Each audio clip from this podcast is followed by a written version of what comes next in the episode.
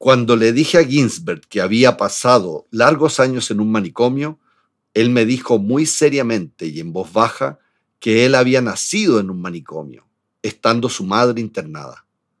Carta de Martín Adán sobre Allen Ginsberg. Ah, yo empiezo ahora. Sí, dale. ¿Qué, es lo que te debo decir? No sé, porque lo que está en pauta. Pero comentamos algo Lo que sobre está en pauta, sí, sí, dale. Ya. Em, esa, ese libro te lo acabo de pasar yo. Sí, pues Javier. ¿Por qué no te ciñes por la pauta nunca? No entiendo eso. Pero Ah, ¿cuál- eres, como, eres como un beatnik. es que no, eres no como vi un cuál es la pauta. Pero si la escribimos juntos. A ver. Ya. Queridas y queridos, eh, tendremos un programa sobre los poetas beatniks. Y Javier es uno de ellos, como ustedes pueden ver. Ujú. Hemos invitado al... Pero ¿por qué te quedaste mudo? Que no sé, ¿qué quieres que diga? Está muy bien. Bueno, hemos invitado a Armando Roa, que nos hable de su poesía, pero también que nos hable de esta generación en la que él es muy experto. Y vamos a compartir el poema de Doménica Coca. Atentos al programa. Javier quedó mudo. Mudo.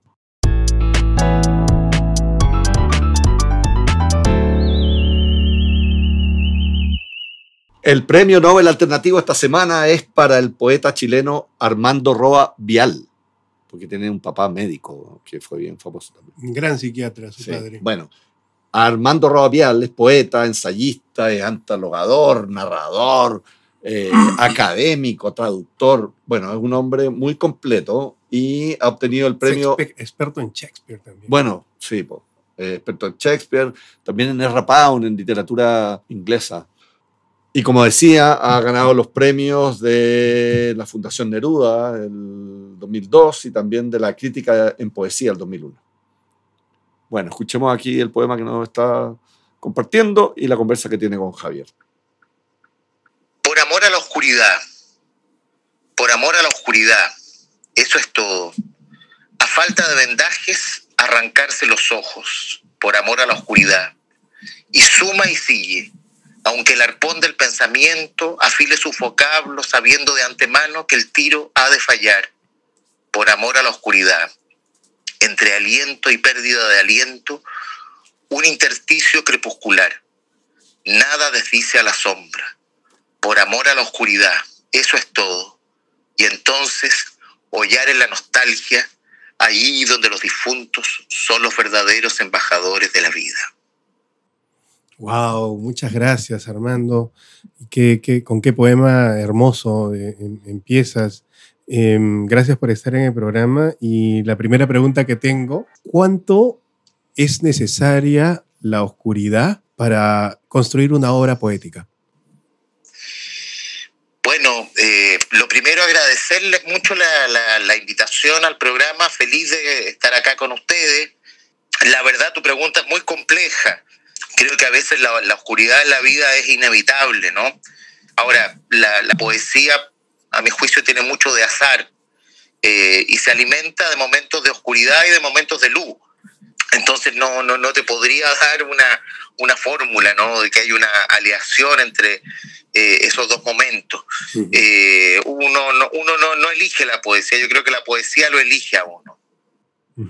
Esto además tiene que ver un- con un tema que a mí me ha fascinado cada vez que te escucho hablar de él y tiene que ver eh, con la poesía de la Beat Generation. Y efectivamente a veces se le suele eh, vincular mucho a los poetas eh, beats eh, con este mundo un poco oscuro, sórdido, de experimentación, de abuso de alcohol, drogas, etcétera, etcétera, etcétera. ¿Consideras tú que a pesar de, de- de toda esta fama, esta, esta luz de la que tú hablas también estuvo presente en su, en su trabajo como, como generación poética? Mira, no me cabe, Javier, la menor duda. De hecho, eh, Jack Kerouac, cuando define lo que es ser beat, dice que la palabra beat viene por un lado de pulso, ¿no? de ritmo, pero también por otro lado de beatifical, beatífico, sagrado. Claro. Y él defiende la idea de que la generación beatnik, más allá de algunos estereotipos, eh, es una generación eh, que ama, es una generación que cree en la belleza, que cree en el poder del amor, en la vocación transformadora de lo sagrado, yo te diría que, eh, por el contrario, creo que la, la, generación Bitnik eh, es una generación extremadamente reverente, ¿no? Eh, con, una, con una noción, con una búsqueda de lo sagrado que es muy, muy fuerte, ¿no? Y no lo digo yo, eh, lo, dijo Kerouac repetidamente en, los manifiestos, lo repite un poeta como Allen Ginsberg, y en general a, los, a, mí me tocó conocer personalmente a un miembro de esa generación, eh, que es Michael McClure, mm. que fue el mentor de Jim Morrison, con el que conversamos eh, a propósito de una traducción que hice de sus poemas largamente de este tema. Mira. Y claro, la búsqueda de un fundamento trascendente, metafísico de las experiencias y una nueva manera de eh, sacralizar la realidad era parte del itinerario poético de ellos. Claro, porque a veces escucho mucho eh, esta suerte de inclinación de sobre todo gente pues, muy joven, porque hasta ahora la generación Beat es una gran influencia en la gente que escribe, de esta suerte de malditismo. Entonces, este, pareciera a veces, digamos, mejor poeta eres mientras más borracho, más drogado, más maldito seas, a cierto nivel, eh, abusando de estos estereotipos, ¿no? ¿Qué experiencia te dio conversar con McClure, con un tipo tan, tan complejo, tan profundo, ¿no? Mira, lo, eh, es súper interesante lo que tú dices, porque efectivamente hay jóvenes que se quedan en el cliché, ¿no? Eh, y más aún que piensan que si no eres eh, maldito en ese plano, mm. eh, no, no, no, eres poeta. Mm. Y la verdad es que eso es una enorme mentira. el trabajo poético es un trabajo, y a propósito de la experiencia con, con McClure, es un trabajo que requiere mucho esfuerzo, mucha concentración, mucha lectura, mucho estudio, mucha observación y un en el caso de los beatniks, un sentimiento muy intenso hacia la vida. Fíjate que el caso de McClure es bien interesante porque él fue muy amigo de Francis Crick, que es uno de los descubridores del código genético. Y de hecho Crick eh, decía que si él hubiera sido poeta habría sido como Michael McClure. bueno, y McClure estudió mucho temas referentes a, a los procesos biológicos de las células, ¿no? Para llevar eso a la poesía. Interesante. Eh, sí, es algo muy, muy interesante. Entonces, lo que te quiero decir es que eh, más allá de las, eh, de las anécdotas, ¿no cierto?, que uno se puede quedar sobre esta generación, la verdad es que fue una generación muy, muy rigurosa, ¿no? una generación muy interdisciplinaria, muy abierta a hacer un diálogo muy potente entre la poesía, la música, la teología y la filosofía y también la ciencia. ¿Te has sentido tú alguna vez un poeta beat? Mira, soy una persona que ama la vida, me encanta la música, me encantan las interconexiones eh, entre poesía y música. Y sobre todo siento que la poesía es una manera de habitar el mundo, una manera de sentir la realidad. Y creo que en ese sentido eh, sí, podría haber un, un, cierto parentesco, ¿no? Mm. Con el mundo beat, un mundo que además yo conocí estrechamente, bueno, a través de eh, Jorge Telier, ¿no? con quien fuimos amigos. Eh, Telier fue un hombre también muy cercano a esa generación, muy cercano al espíritu de un Jack Kerouac. ¿no? Así, ¿no? Eh, donde ya todo lo contrario, eh, Telier me decía, el poeta no es una figura maldita, el, poeta tiene que ser una figura angélica, ¿no? Eh, y yo creo que, que sí, que, que, ese es el ese es el sentido ¿no? de, lo, de lo poético. Cuando uno ve, cuando uno escucha a Kerouac, por ejemplo, Kerouac discusiones que tuvo con, con gente de la generación más joven de él eh, respecto a lo difícil que es crear una nueva forma de belleza, ¿no? Eh, él decía, es muy fácil destruir, pero qué difícil es construir una belleza nueva. Ese sentimiento, además de, de, la generación Bitnik, que hace del conocimiento no algo académico, no algo eh, de museo, sino una verdadera experiencia vital, a, eh, mí eso me marcó mucho. Claro. Eh, otro personaje que ya es de culto desde hace buen tiempo que tú conociste fue Borges. ¿Qué hubiese pensado Borges de la, de la generación Beat? O, si alguna vez hablaron de eso con él. Bueno, mira, Borges... Eh, era un gran rockero también, ¿no? Después por ahí leí que... Así es, Borges era un hombre eh, con una... A ver, a Borges se lo mira como, claro, este poeta tan erudito, tan intelectual, filosófico, pero Borges era un hombre que admiraba, por ejemplo, el mundo de los cuchilleros, que admiraba la valentía, que le gustaba mucho el blues. Eh, y del blues, eh, naturalmente después pasa al rock, eh, había un elemento de vitalidad de Borges que él lo, canaliza, ¿no? En, incluso en sus gustos literarios, ¿no? Fíjate que Borges, por ejemplo, era un gran lector de Stevenson, es decir, de autores eh, que hacían de la vida una aventura, ¿no? Eh, y, Borges siempre decía que eh, se quejaba, ¿no? De que no le hubiera tocado un destino épico. Él decía que como era medio segato, medio torpe, no, no le quedó más que finalmente apertrecharse en un mundo de libros, pero él admiraba mucho a aquellos creadores que además de una obra, habían testimoniado esa obra con sus vidas parte de eso, por ejemplo, toda una tradición que, que yo le he estudiado, que es la tradición de la poesía escandinava, vikinga y anglosajona, que Borges tradujo y admiraba mucho, eh, donde el hacer del poeta ahí es indisociable de, de, la vida, ¿no? Y de la vida, de una vida incluso guerrera, una vida peligrosa. Mira tú. Oye, y, y por ejemplo, en tu propio trabajo literario, ¿qué es lo que te ha quitado la tradición poética chilena? ¿Qué es lo que me ha quitado, dices tú? Sí, o sea, en el sentido de que más bien estamos siempre destacando el aporte, ¿no? Pero a veces también esa tradición podría ser, digamos, por defecto, te quita. Es una, también una pregunta bien interesante. A ver, yo creo que asomarse a la tradición chilena es asomarse a, un peso bien aplastante, porque es una tradición muy, muy potente, ¿no? Así es. Y yo te diría que más que eh, sentir que a uno le quita cosas, el sentimiento es cómo poder articular una voz personal dentro del contexto de una tradición tan poderosa. Y yo creo que eh, ahí es donde uno se plantea un, un desafío. Hay en el caso, eh, y esta es una eh, apreciación muy personal, ¿no?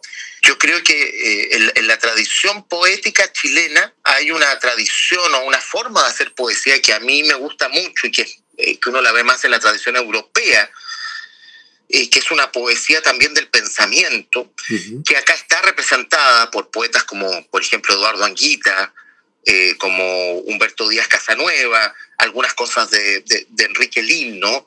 Eh, donde la, el elemento sensorial se une ¿no? a un elemento eh, intelectivo potente. Eh, es algo que también uno puede ver en, Diego Maqueira. Yo te diría que lo que uno ha tratado con bastante modestia es de poder continuar un poco esa línea, ¿no? Pero ya te digo, yo creo que eh, no solo Chile, nosotros ya somos habitantes de, Latinoamérica, ¿no? Y el peso de la poesía en nuestros países, en Perú, en Argentina, en México, eh, donde se produjo la verdadera renovación, a mi juicio, del lenguaje en el siglo XX y no en la península eh, hispánica, eso te genera un peso fuerte, una responsabilidad muy grande. Ahora, la última pregunta, penúltima, que me están cortando el tiempo. Eh, jazz y poesía. ¿A qué gran, gran jazzista debemos escuchar antes de morirnos, eh, Armando? Uf, hay varios, pero si tú me preguntas a mí, mi corazón está con, con dos, que es eh, Miles Davis y John Coltrane. Particularmente en el caso del jazz, y en el caso de Coltrane, yo siento que la, los, los fraseos rítmicos del jazz, trabajarlos en la poesía. Ahí se puede tener, se, tiende un puente que es de, de, mucho, mucho interés. Y bueno, el jazz tiene esa maravillosa capacidad eh, improvisatoria, ¿no? Eh, donde tú un tema le puedes hacer infinitas variaciones, pasarlo por distintos instrumentos. En general, eh, yo creo que es difícil escribir poesía, Javier, sin escuchar mucha música. y aquí no, no, no, no solo en el caso del jazz. Por ejemplo, el poeta británico Basil Banting a sus alumnos antes de escribir les decía, vayan a escuchar las sonatas de Scarlatti, escuchen a Bach, eh, adiestren el, oído porque la palabra también tiene timbre, es decir, tiene un, tiene un color, un sonido, eh, y desde luego tiene ritmo, ¿no? Tiene pulso, tiene acentos, ¿no? Entonces, la, la música es esencial. ¿Cuándo un poeta se da cuenta de que se ha vuelto un poeta, Armando?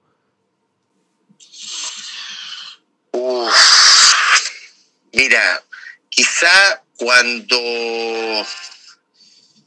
bueno, cuando siente que, que, sin la poesía la vida lisa y llanamente no es viable.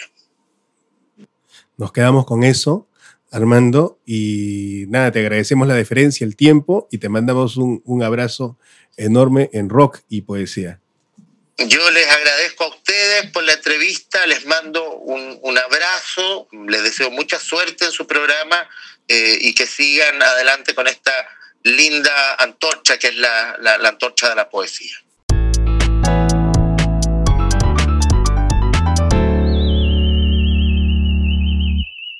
Abrimos nuestra sección Poesía sin Vergüenza, una sección trascendental en nuestro programa, y hemos decidido salir de esta caseta de grabación y participar en un concurso del Colegio Chile Media de San Miguel. Javier fue invitado como jurado a este concurso y... Perdona, si yo fui invitado, ¿por qué usas el plural? Porque fuiste en representación de los poetas regulistas. Fui en representación de mis propios zapatos. Pero este concurso efectivamente es un tipo tan tacaño. Sí. Bueno, yo todos mis triunfos los atribuyo a ti. La, Siempre. La tacañería es la máxima expresión de la tristeza. Bueno, bueno, la cosa es que uno de los poemas más destacados, diríamos nosotros, fue el de Doménica Coca, de cuarto medio. Y ella nos mandó, no, no nos mandó nada, ella concursó con este poema. ¿Será que algún día de estos, este tormento, deje mi pensamiento? Dicen que terminará mi sufrimiento, pero por eso miento. Esta sensación es como un encierro. Más siento la hora ya de mi entierro. Ya mi cuarto se cansa de escucharme. No creo que pueda liberarme. Cada vez que lloro sangra mi corazón. Cada vez que pienso busco una razón. Cada vez que hablo se me quiebra más la voz. Cada vez que me corto siento el adiós. Uf, fuerte. ¿eh? Es fuerte, está bueno. Oye, me llama la atención que las nuevas generaciones vuelven a la rima. Pensé, Eh, la pensé semana... que me ibas a decir que te llamaba la atención que me inviten. Sí, bueno, eso me llama profundamente la atención, pero bueno. La Es rima, que- sí. Sí, o sea, el Mm. poema de la semana pasada también que nos mandó eh, una persona, Mauricio, eh, también era con rima y aquí ella vuelve a la rima. Eh, me parece interesante ese, ese recurso que estaba medio muerto y ha vuelto a aparecer en la vida de los a mí te confesaré que la rima no me gusta mucho, mm, me asusta un Sí, poco. Pero te Eh, gusta. Pero me gusta. Eh, pero eh, más allá de, de eso, eh, encuentro que se relaciona mucho con el tema que estamos tratando acá, ¿no? Sí, po. Porque Sí. es un poema sangrante. Sí, sí. Me encanta eso, por eso miento. Dicen que terminará mi sufrimiento, pero por eso miento. Claro, el mentir como una, Es un recurso. un recurso. Y, ¿no? y- y yo lo relaciono con el hecho de escribir un poema, porque escribir un poema es una forma de mentir.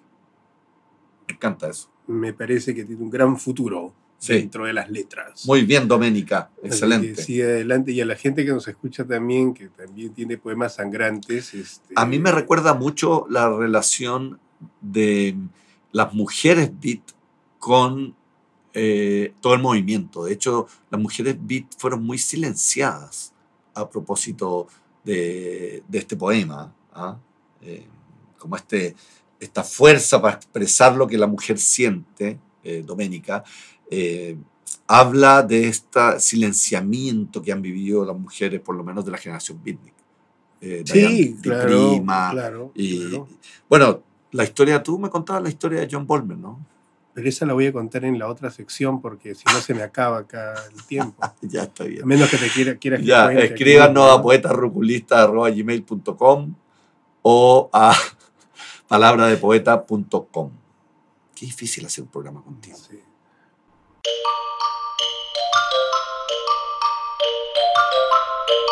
Bitácora Ruculista. Comenzamos la parte final de nuestro programa dedicado a los beatniks, comentando la entrevista que hemos tenido con Armando Roa. Saca Javier eh, el aforismo de estas revistas norteamericanas que tenemos acá. Bueno, según esta cita de Life, aparece, por ejemplo, el ruculismo domesticado es como comerte un beatnik ultraprocesado. Está buena, está buena. ¿Qué tal? No parece tuya esa. Parece como de una revista, Ah, justamente, una revista pop. Sí. O sea, tú... Tiene todo el sentido Sí. del mundo. Yo le encuentro todo el sentido del mundo porque efectivamente este, creo que el ruculismo está mal. ya. cómo está mal la figura eh, caricaturesca que se ha hecho de los poetas beat. Sí, yo creo que justamente el peligro de un movimiento artístico es ser fagocitado por la cultura. O sea, eh, sobre todo aquellos movimientos artísticos más contraculturales o más punzantes, puntudos. Eh, y eso es lo que le pasó a la generación beat.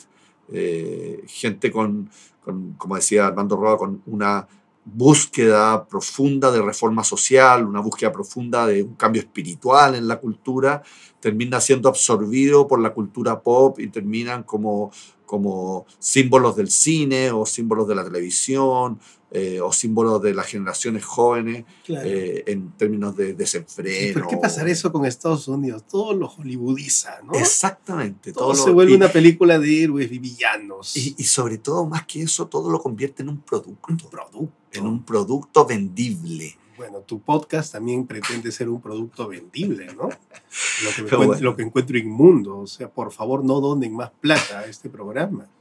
Porque la poesía no debería venderse, ¿no? Sí, pues pasa un poco eso con, con la generación beatnik, pese a que hay grandes valores y hay valores muy potentes en términos poéticos, Mm. eh, pero terminó siendo un- una marca, un, un- un objeto de consumo. Claro. Eh, yo valoro mucho, por ejemplo, su oposición a la guerra de Vietnam. Ellos fueron muy importantes en términos de, de la lucha contra las Súper, decisiones políticas súper, sí. abusivas y, y completamente irracionales. Ujú, Sí, es verdad. O unas, unas lógicas poco comprensibles, como son las lógicas del poder muchas veces y la Guerra Fría. Sí. Di algo. Ah, me quiere pensé que estaba ya tú dando cátedra. Eh, Esta es la anécdota, ¿cierto? Eh, ya, como anécdota te puedo contar, les puedo contar que yo fui amigo de un beatnik también, de, eh, que además me influyó mucho, eh, porque era el más jovencito de los beatniks. Eh, se llamaba Jack Hirschman y lo conocí en 2016, bueno, se murió un par de años después. Pero qué tipo que para mí marcó muchísimo la sencillez y el nivel de espiritualidad que tenía este hombre que alguna vez yo este, conocí con el sobrenombre Mr. Vodka, ¿no? porque había pasado todo eso, pero el nivel de sencillez y, y justamente casi, casi taoísta ¿eh? que este hombre tenía, también lo, lo irradiaba. Eh, y yo creo que conversando con él terminó mostrándome que es una especie de signo de su generación, ¿no? Me fue como muy ejemplificador, teniendo él no muchas opciones de trabajo, ¿no? Pero era profesor en la UCLA justamente. Y por protestar contra la guerra de Vietnam lo echaron, ¿no? Entonces después tenido que sobre- sobrevivir como buen poeta siempre. Fue profesor también de Jim Morrison, le escribió una carta, recuerdo, también me contaba eso a Hemingway. Mira. Y Hemingway le dijo que cuando él tenía 18 años no escribía tan bien como, como Hirschman. Mm. Entonces, que perseverara, ¿no? Sí. Entonces, este, yo creo que su, su poesía es una, es una especie de estandarte de lucha desde, desde lo interno. Sí, sí, sí. Y eso es lo poco que yo sé. Mira, mira, interesante. también habría que mencionar justamente el desplazamiento de las mujeres que también las hubo y, y, con muy buena poesía, como Diane de Prima, alguna vez la citamos en el programa también, o Joan Bolmer. Y además ella tiene, eh, en, su casa nacieron los beatniks, pero eso se destaca muy poco. Y además tiene una historia trágica, que es que fue asesinada por su, por su marido beatnik, Burroughs, Burroughs, en su propia casa fue el asesinato, ¿no? Tú sabes de eso. No sé, la anécdota que se conoce, pues, ¿no? Que estaban muy borrachos todos y con el uso de estupefacientes varios y se les ocurrió hacer como un juego. Entonces, este, el juego era así a lo Guillermo Tell, ¿no? No, no sé, le puso un vaso, un, vaso, no sé si es un vaso, una manzana o algo por el estilo. Guillermo Tell era el de la manzana, ¿no? este tendría que haber sido un vaso de whisky, seguro. Entonces, este, eh, Barrow se le ocurrió hacer puntería y dijo, ponte el vasito al lado, en la cabeza, no sé cómo fue. Y, le voló la cabeza. Terminó preso, bueno. O sea, pero terminó preso dos semanas en México y después fue liberado. Era un gringo en México, ¿no? Claro, y fue liberado y, nunca pagó el femicidio. No, pero No, y lo que es peor, él dice que ahí nace su poesía. Esa tragedia le hizo, le hizo surgir su mejor poesía. Claro, pero acá como en todo, como en todo, tampoco puedes meter a todos en un solo saco. No, no, estoy de acuerdo, pero, pero, la, pero la invisibilización de la mujer eh, en este caso es bien evidente. Eh, ah, obvio. pero como ha sido pues este, la historia, digamos, no, no es solamente de ellos. Pero o sea, claro, Barros era más viejo, ¿no? Tú hablas de gente que como Ferlinghetti, Hirschman, claro, eh, que eran más jóvenes. Eh, Ginsberg, por ahí.